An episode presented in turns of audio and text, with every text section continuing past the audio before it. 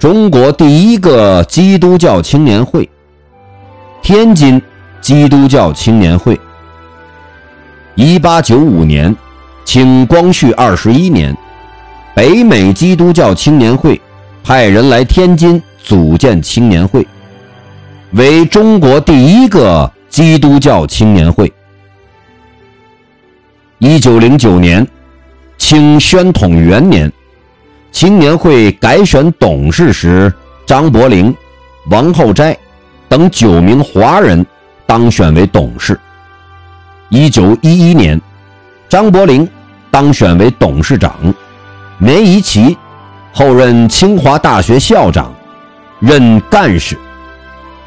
一九一三年，天津成立基督教女青年会，南京协和神学院院长陈志怡的夫人张文忠任总干事。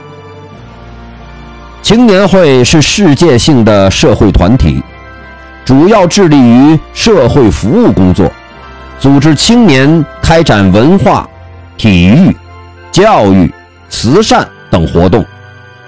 天津基督教青年会址在县东马路四十九号，女青年会址在今天的大沽路市妇联大楼。